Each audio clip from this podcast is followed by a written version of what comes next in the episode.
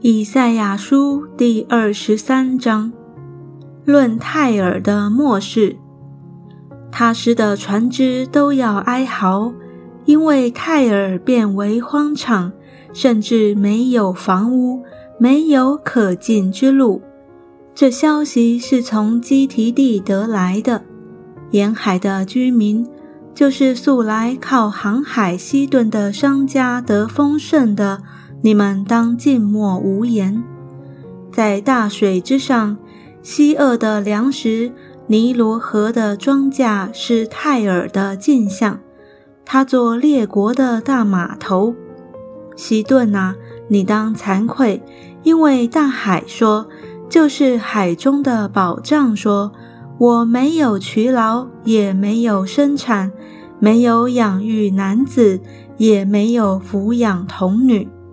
这风声传到埃及，埃及人为泰尔的风声极其疼痛。泰尔人呢？你们当过到他失去；沿海的居民呢？你们都当哀嚎。这是你们欢乐的城，从上古而有的吗？其中的居民往远方寄居。泰尔本是赐冠冕的，他的商家是王子。他的买卖人是世上的尊贵人，遭遇如此是谁定的呢？是万军之耶和华所定的，为要侮辱一切高傲的荣耀，使地上一切的尊贵人被藐视。他施的名呢，可以流行你的地，好像尼罗河，不再有腰带拘谨你。耶和华已经向海伸手，震动列国。至于迦南，他已经吩咐拆毁其中的宝藏。他又说：“受欺压西顿的居民呐，你必不得再欢乐。起来，过到基提去，就是在那里也不得安歇。看哪，加勒底人之地向来没有这名。”这国是亚述人为住旷野的人所立的。现在他们建筑树楼，拆毁泰尔的宫殿，使它成为荒凉。